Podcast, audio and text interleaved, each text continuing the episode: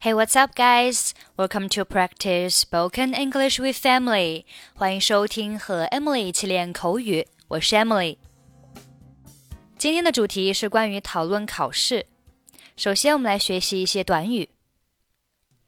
Ace the test 表示考高分。看，我这次考得好极了，我太高兴了。Look, I aced the test. I'm so happy. Pass the test 表示通过考试。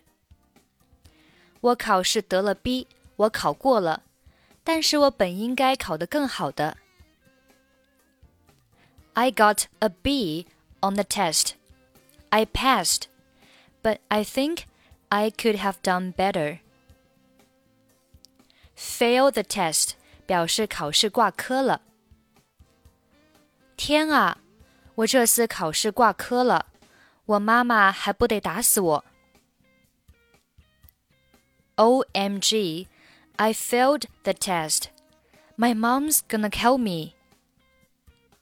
Mess up 表示搞砸，我考砸了，你可以说 I messed up badly. Resit 表示补考，我下个学期要补考。 I'll have to resit the exam next term. Cram 表示考前的突击复习。他整个晚上都在拼命的为考试做准备。He's been cramming for his exams all night. 我们来听一下今天的对话。你今天看起来好多了。 你的测试怎么样？You look better today. What did your test go? 比昨天好多了。Much better than it did yesterday. 及格了吗？Did you pass? 我不仅及格了，而且考了高分，我很开心。 I not only passed my test, but I aced it. I'm so happy. 应该的，你昨天晚上复习的特别认真。You should be. You worked really hard last night, preparing for it. 谢谢您帮我复习。如果不是你鼓励我要全力以赴。 我肯定及不了格。Thanks for helping me with it. If you hadn't encouraged me to do my best, I wouldn't have ever been able to pass. 你不用感谢我，作为你的辅导员，这是我工作分内的事儿。You don't have to thank me it's just a part of my job as your counselor.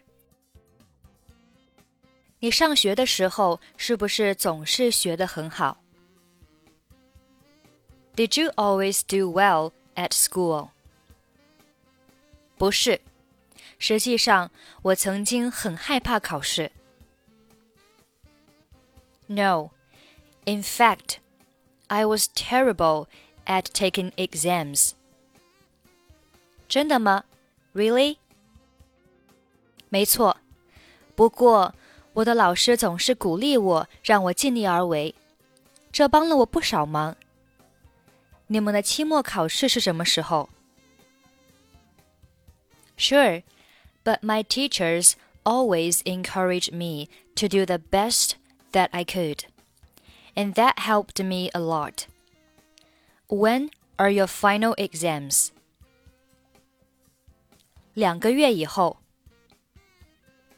I'll get my finals in two months. 你打算什么时候开始准备这些考试？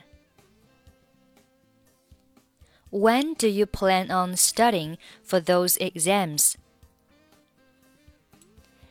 大多数学生都打算在考试前突击复习。Most students just cram the night beforehand. 你觉得这是个好办法吗？Do you think that's a good idea? 不，我想我平时应该每次学一点儿，考试前再提早几周复习。No, I think I should study a little bit at a time, starting a few weeks before the exam. 这样听起来还不错。如果学习的时候遇到困难，你会怎么办？That sounds like a good idea. What are you going to do if you have any questions while you're studying? 我会去找我的教授或者助教咨询。 I'll go and talk to my professor or a learning support assistant. 听起来你这一年学了不少有用的东西吗？It sounds like you've learned something useful this year. You look better today. Where did your test go? Much better than it did yesterday. Did you pass? I not only passed my test, but I aced it. I'm so happy. You should be. You worked really hard last night, preparing for it.